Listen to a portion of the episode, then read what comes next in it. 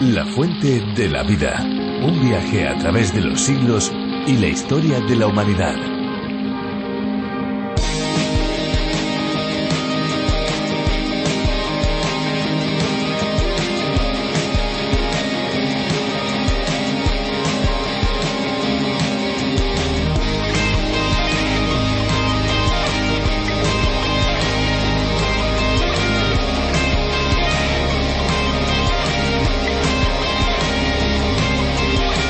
La festividad de San Juan en España marca el comienzo de la temporada de sardinas, esa época del año en la que en las costas españolas a la caída de la tarde huele a sardinas asadas a la brasa, un olor bipolar, porque por una parte es maravilloso para quienes van a comerse las sardinas, pero por otro no tan agradable para aquellos que solo están paseando cerca y quedan impregnados por ese olor característico.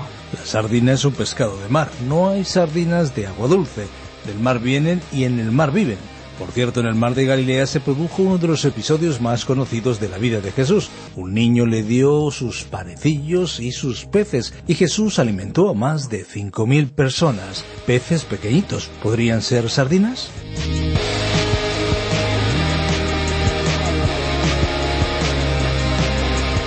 Hola, ¿qué tal amigos? Después de la curiosidad que han escuchado, es el momento de saludarles y darles la bienvenida a nuestro tiempo de radio. Esto es La Fuente de la Vida y les habla Esperanza Suárez. Yo también les saludo un día más, les habla Fernando Díaz Sarmiento. Ya estamos listos para pasar los próximos minutos junto a todos los que, como usted, se sube a este tren radiofónico de lunes a viernes. La Fuente de la Vida lleva a los oyentes a un viaje fascinante por el libro de los libros y por cada una de sus estaciones. Hablamos de la Biblia. Antes de meternos de lleno en el espacio de hoy, vamos a hacer un poquito de historia, más que nada para que ustedes sepan cómo nace este espacio. Desde 1967, John Vernon McGee comenzó a transmitir desde las ondas el espacio a través de la Biblia. Lo hizo de una manera sistemática, comenzando desde Génesis y hasta Apocalipsis. Fue en 1969, durante una visita a la emisora de Radio Transmundial en la caribeña isla de Bonaire, cuando Magui se dio cuenta por primera vez del increíble poder y alcance que la radio tenía para poder enseñar la Biblia al resto del mundo. Y así, un 2 de julio de 1973 comenzó el primer programa en español con la voz de Samuel Montoya. Mucho ha llovido desde entonces. Aquí en España, el espacio de John Vernon McGee se le bautizó con el nombre de La Fuente de la Vida, cuyas dos primeras ediciones fueron producidas por Mecoban, que es el Departamento de Medios de Comunicación de Evangelismo en Acción. La traducción, contextualización y la mayor parte de la locución fue realizada por Virgilio Bagnoni, siendo Benjamín Martín quien finalizó la serie con su participación en la locución. Ahora les traemos esta edición de La Fuente de la Vida desde Radio Encuentro, Radio Cadena de Vida. Es importante conocer la historia de este espacio porque nos sitúa y nos ayuda a familiarizarnos con los componentes del equipo. Así que por hoy es suficiente. La Fuente de la Vida ofrece no solo un estudio de la Biblia, sino también buena música que nos introduce en cada uno de los espacios de reflexión. Hoy hemos seleccionado para todos nuestros amigos una canción esperamos, Esperanza, que les guste y que llegue al corazón de todos nuestros oyentes. Pues sí, eso es desde luego nuestro deseo. Así que sin más dilación, vamos a escuchar esta canción. Nosotros, amigos, al finalizar este espacio volveremos con todos ustedes para darles las vías de comunicación con la fuente de la vida. Así que estén muy, muy atentos en los próximos minutos. Y ahora ya, que entre la música.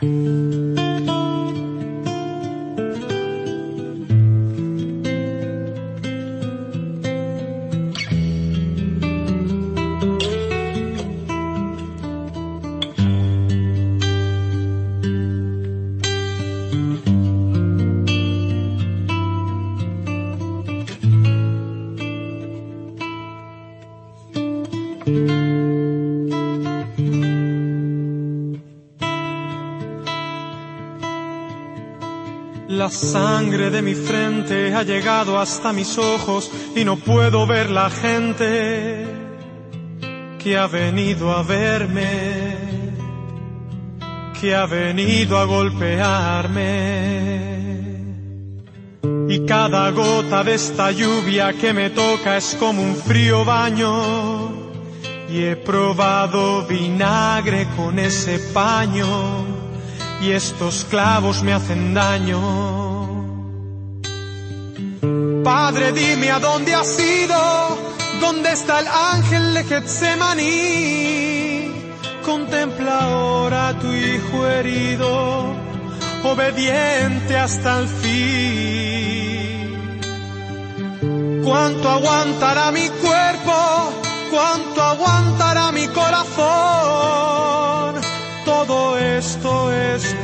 ellos cuando entrarán en razón.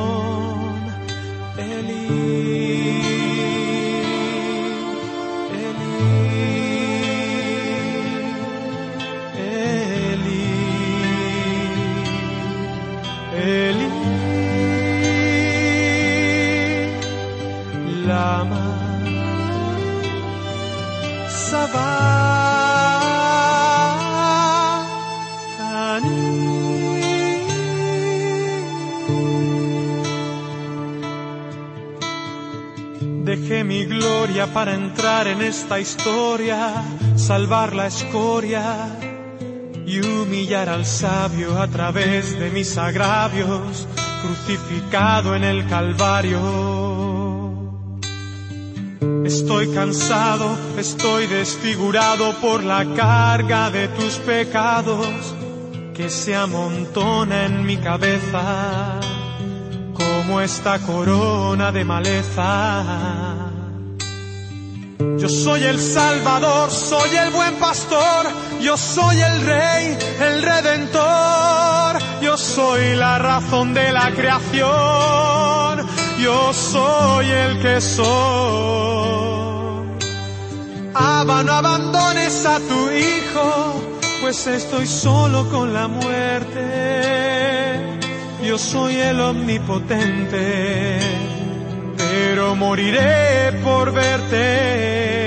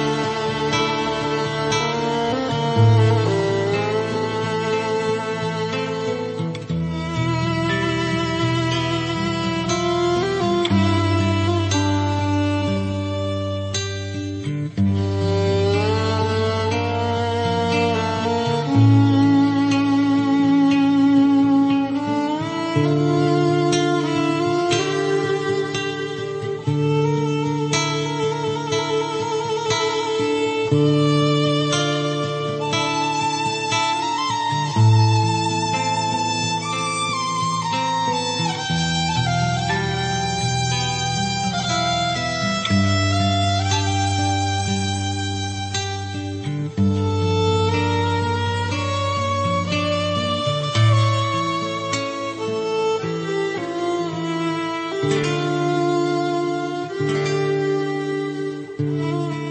En la Fuente de la Vida recorremos todos los libros de la Palabra de Dios de manera detallada, analizando cada uno de sus versículos y capítulos, estudiándolos y buscando entenderlos y aplicarlos. De eso se trata.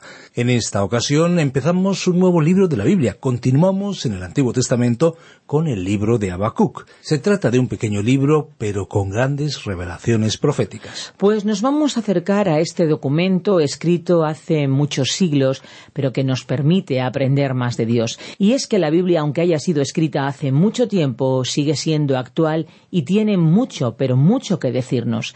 ¿Qué tal, amigos, viajar en este libro para descubrir lo que Dios nos quiere enseñar? Pues acompáñennos en nuestro recorrido. Pero antes de escuchar la reflexión de hoy, tome nota de nuestro número de WhatsApp, el 601-2032-65. 601-2032-65. Déjenos sus mensajes de texto, mensajes de voz y recuerden el prefijo más 34 desde fuera de España. Por cierto, pueden descargarse la aplicación La Fuente de la Vida o a través de la Biblia buscando la versión para España. Es una aplicación multilingüe que pueden utilizar en gran número de idiomas una producción de Radio Transmundial. Escuchamos ya a Benjamín Martín. La fuente de la vida.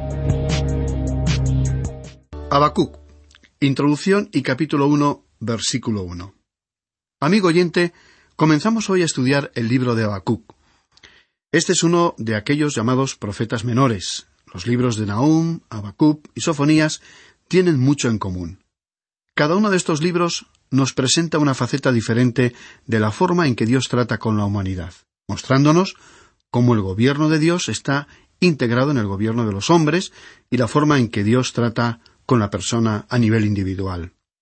Otra similitud entre estos tres libros es que provienen aproximadamente del mismo período de tiempo. De hecho, los tres pudieron haber sido contemporáneos y existe la posibilidad de que lo fueran, aunque es muy difícil señalar una fecha específica para muchos de estos profetas. Y en realidad lo mismo ocurre con muchos libros del Antiguo Testamento. En realidad, las fechas exactas no constituyen un dato importante, pero por lo menos sabemos que estos libros de Habacuc, Nahum y Sofonías provienen del período comprendido entre los reyes Josías y Joaquín. En ese período uno puede también incluir al profeta Jeremías. El reino del norte ya había sido llevado al cautiverio y el reino del sur estaba a punto de ser conducido al cautiverio. Y después del rey Josías, cada rey que le siguió fue un rey malvado.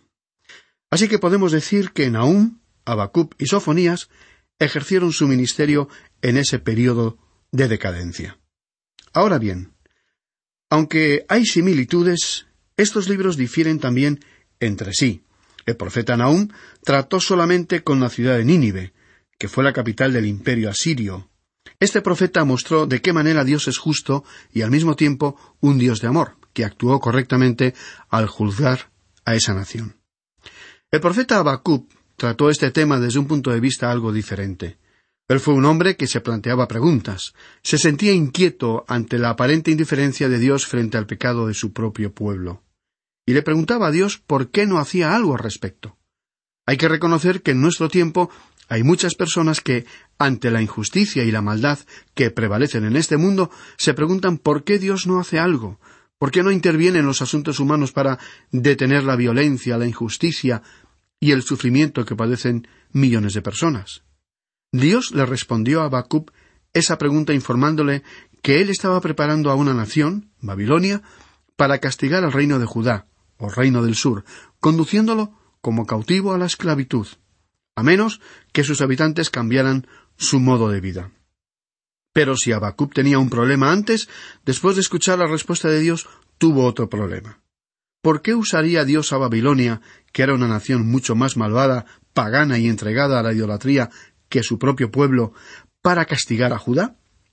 Entonces Dios le reveló a Habacuc que él aún no había terminado de tratar con Babilonia porque la juzgaría también a ella. Ese sería el método de Dios. También hay que señalar que este libro es muy importante por su relación con el Nuevo Testamento.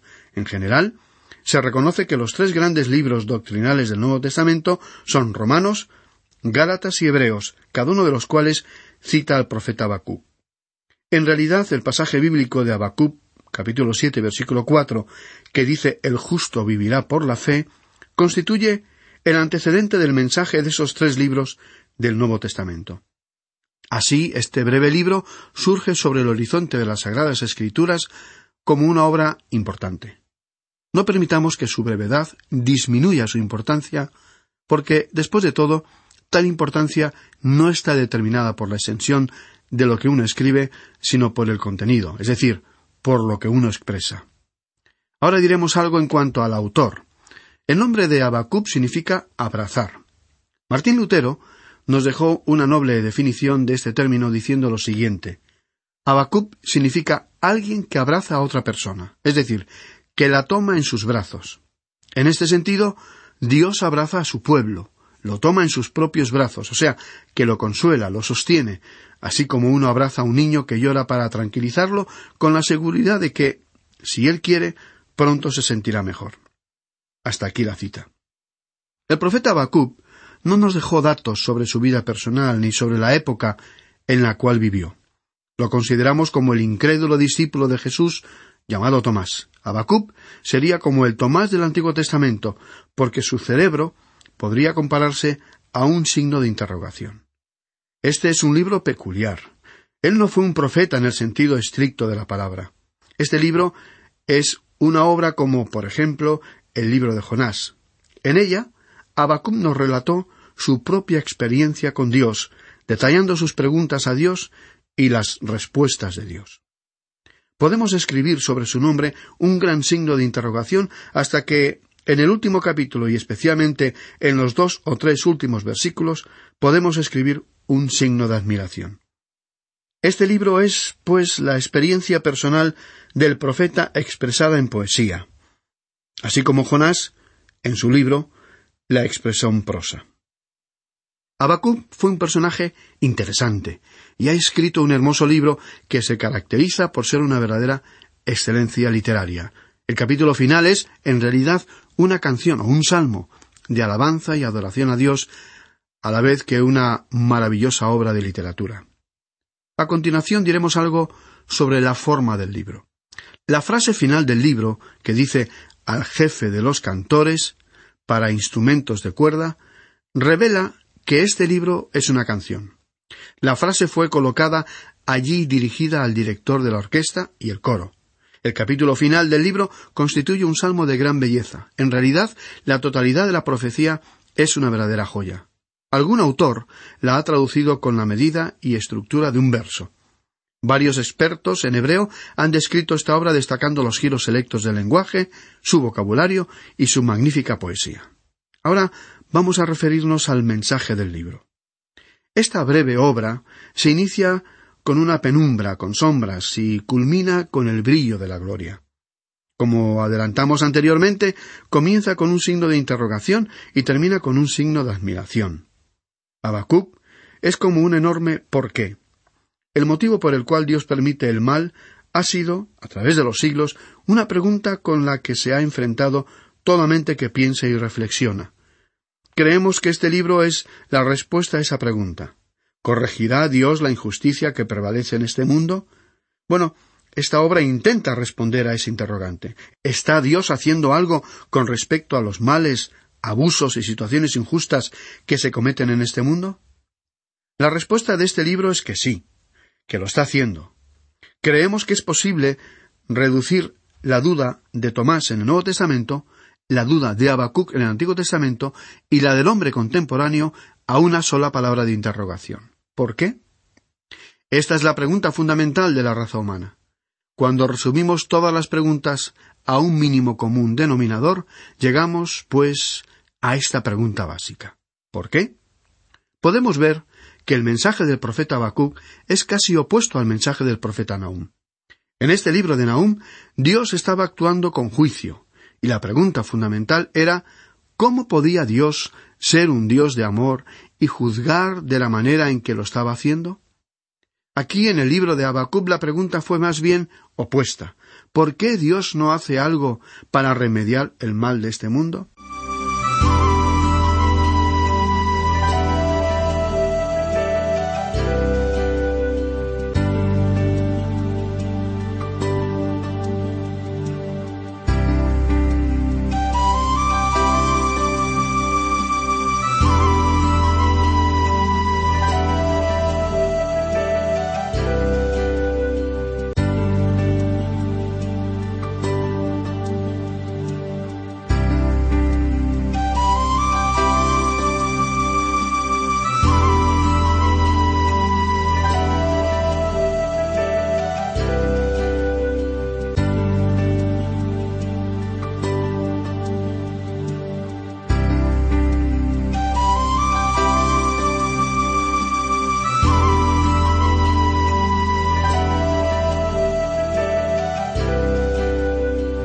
Ahora resumiremos el tema del libro. El tema de esta obra es la fe. Este escritor ha sido llamado el profeta de la fe. En este sentido, la famosa frase bíblica del capítulo 2 y versículo 4, el justo vivirá por la fe, como también adelantamos antes, ha sido citada tres veces en el Nuevo Testamento. En la carta del apóstol Pablo a los Romanos, capítulo 1 y versículo 17, en la carta también del apóstol Pablo a los Gálatas, capítulo 3 y versículo 11, y en la carta a los Hebreos, capítulo 10, versículo 38. A continuación, estimado oyente, vamos a presentar un bosquejo del libro de Habacuc, es decir, un esquema que constituye una especie de resumen de la obra, incluyendo únicamente los principales títulos que encabezan los capítulos y los párrafos, para que usted pueda ver con mayor claridad la estructura de esta obra y cómo el autor fue desarrollando los temas que se propuso comunicar. Este bosquejo puede ser útil también para estudiar el libro, para localizar en su Biblia los diversos apartados en que se divide la obra con sus respectivos títulos y frases clave. Es como contemplarlo en una visión panorámica general, antes de concentrarnos en los detalles de esta obra que estaremos examinando en los próximos nueve programas. Hemos resumido el libro en tres divisiones principales. Primera, la perplejidad del profeta, capítulo 1. Segundo, la percepción del profeta, capítulo 2. Y tercero, el placer del profeta. Capítulo 3. Veamos entonces, en primer lugar, el resumen de la primera división, titulada La perplejidad del profeta. Capítulo 1. En este capítulo tenemos tres párrafos. El primero se titula El primer problema del profeta. En el capítulo 1, versículos 1 al 4. Aquí la pregunta clave es ¿por qué permite Dios el mal? El segundo párrafo se titula la respuesta de Dios y abarca los versículos 5 hasta el 11. Aquí el versículo 8 resume en una frase su contenido. Dios estaba alzando a los caldeos para castigar al reino de Judá. Y el tercer párrafo se titula El segundo problema del profeta y se extiende desde el versículo 12 hasta el 17. En este párrafo se destacan dos preguntas claves. ¿Por qué permite Dios que su pueblo sea castigado por una nación más malvada que su pueblo? ¿Por qué no destruyó él a los caldeos? Veamos ahora el resumen de la segunda división, titulada La percepción del profeta, capítulo 2. En este capítulo tenemos cuatro párrafos. El primero se titula La práctica del profeta y se encuentra en el versículo 1 explicado en la frase el profeta presentó su problema secreto en la intimidad con Dios. El segundo párrafo se titula La paciencia del profeta y abarca los versículos dos y tres. Aquí el tema se resume en la frase Él esperó por la visión. El tercer párrafo se titula La perspectiva humana del profeta, que se resume en el versículo cuatro, describiendo en pocas palabras la gran división de la humanidad en su actitud hacia Dios. Un grupo, el de los incrédulos, se dirige hacia la destrucción. El otro grupo, por la fe, se dirige hacia Dios. Esta división es inevitable. Y el cuarto párrafo se titula La parábola del profeta y se extiende desde el versículo 5 hasta el 20. Aquí se puede apreciar que la aplicación que surge de la visión es manifiesta. Los caldeos, a su vez, serían destruidos. Dios estaba actuando entre las acciones. La tercera y última gran división de este libro se titula El placer del profeta, capítulo 3. En este capítulo, el primer párrafo se titula La oración del profeta y comprende los versículos 1 y 2. El tema destaca que el profeta, que había pensado que Dios no estaba haciendo nada con respecto al mal que predomina en este mundo, le rogó a Dios que recordase el ser compasivo y misericordioso. ¿Acaso temía Habacuc que Dios estaba haciendo demasiado o que se iba a exceder? El segundo párrafo se titula El programa de Dios y se extiende desde el versículo 3 hasta el 17. Se destacó aquí el versículo 8 en el cual se representó a Dios trasladándose majestuosamente en su propio carruaje de salvación. Y finalmente, el tercer párrafo se titula La posición del profeta, que podemos leer en los versículos 18 y 19. En el versículo 18 se destacó que el profeta se alegraría en el Señor. Había pasado de una experiencia de dolor a una de placer. Y llegamos así al capítulo 1. De acuerdo con el resumen esquemático que acabamos de presentar, este capítulo está encabezado por un párrafo titulado La perplejidad del profeta. Leamos entonces el primer versículo que dice lo siguiente. Profecía que el profeta Habacuc recibió en una visión. El término profecía aquí se refiere al juicio. En realidad, esta no fue la pregunta de Habacuc, sino más bien la respuesta del Señor. Así que la respuesta de Dios constituye verdaderamente la profecía del libro de Habacuc. La respuesta del Señor fue el juicio o castigo que este profeta llamó profecía, como también hicieron los otros profetas del Antiguo Testamento. Y con esto concluimos este primer versículo del capítulo 1 de Habacuc. Por haberle dedicado énfasis a la introducción que presentamos al comienzo del programa, no hemos avanzado mucho hoy en cuanto al texto mismo de este libro, pero pensamos que al principio del estudio del libro es bueno establecer una base sólida para comprender mejor esta importante profecía que continuaremos estudiando en nuestros próximos programas. Mientras tanto, le aconsejamos una vez más, como lo hacemos frecuentemente, que usted se prepare para nuestro próximo estudio.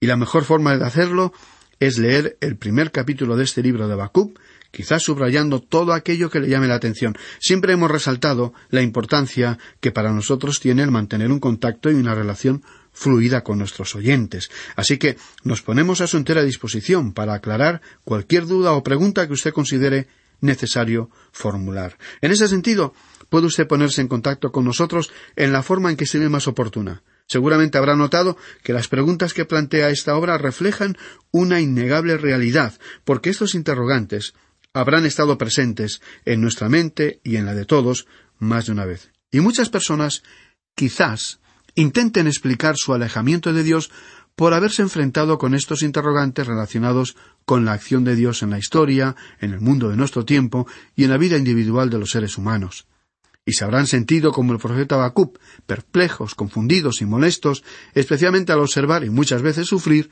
los males e injusticias y a la vez ser conscientes del creciente desarrollo de la maldad, corrupción y abusos que se cometen a diario con una aparente impunidad. Es decir, que ante esta dolorosa situación han creído observar una actitud de indiferencia o pasividad por parte de Dios. Ante estos estados de ánimo, muchos han intentado buscar respuestas o explicaciones que se hallan fuera de las Sagradas Escrituras. Con el deseo de ayudarle, le agradecemos la atención prestada a nuestro programa y esperamos contarle entre nuestros oyentes al comenzar esta nueva etapa de nuestro extenso viaje a través de la Biblia. Le esperamos en nuestro próximo programa. Qué bueno es descubrir juntos el mensaje de la Biblia cuyas enseñanzas son realmente refrescantes para el alma y para la vida de una manera totalmente integral. Por supuesto. Y como nos acercamos ya al final del programa, queremos recordar que estos estudios, estas reflexiones de la Fuente de la Vida, también están disponibles en lafuentedelavida.com. Así es, allí encontrarán los podcasts del programa y también pueden acceder a los bosquejos y las notas de cada programa. Pueden solicitarlos, recuerden a nuestro número, el 601-203-265, y siempre lo pueden hacer a través del WhatsApp con un mensaje de texto o mensaje de voz. Y antes de marcharnos, es bueno que sepan, es importante que se pueden bajar al teléfono móvil o a otro dispositivo electrónico la aplicación de la Fuente de la Vida, que también está disponible con el nombre de A través de la Biblia.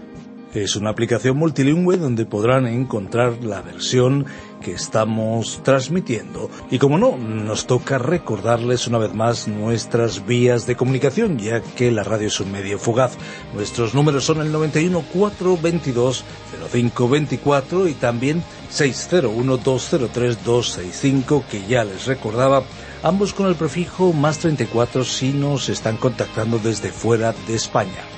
También pueden escribirnos al apartado de correos 24081, código postal 28080 de Madrid. Y si lo prefieren, pueden también hacerlo por medio del correo electrónico info arroba radioencuentro.net. Esta es una producción de Radio Encuentro, Radio Cadena de Vida. Somos Radio Transmundial en España. Ahora nos toca agradecer su complicidad, esperanza, tantos oyentes y tantos amigos que hacen posible que la fuente de la vida llegue a más eh, personas toca decirles gracias y decir algo más. Pues sí, lo que toca decirles es que hay una fuente de agua viva que nunca se agota.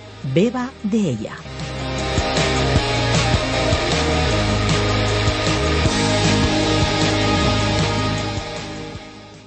Este ha sido un programa de Radio Transmundial producido por Radio Encuentro, Radio Cadena de Vida.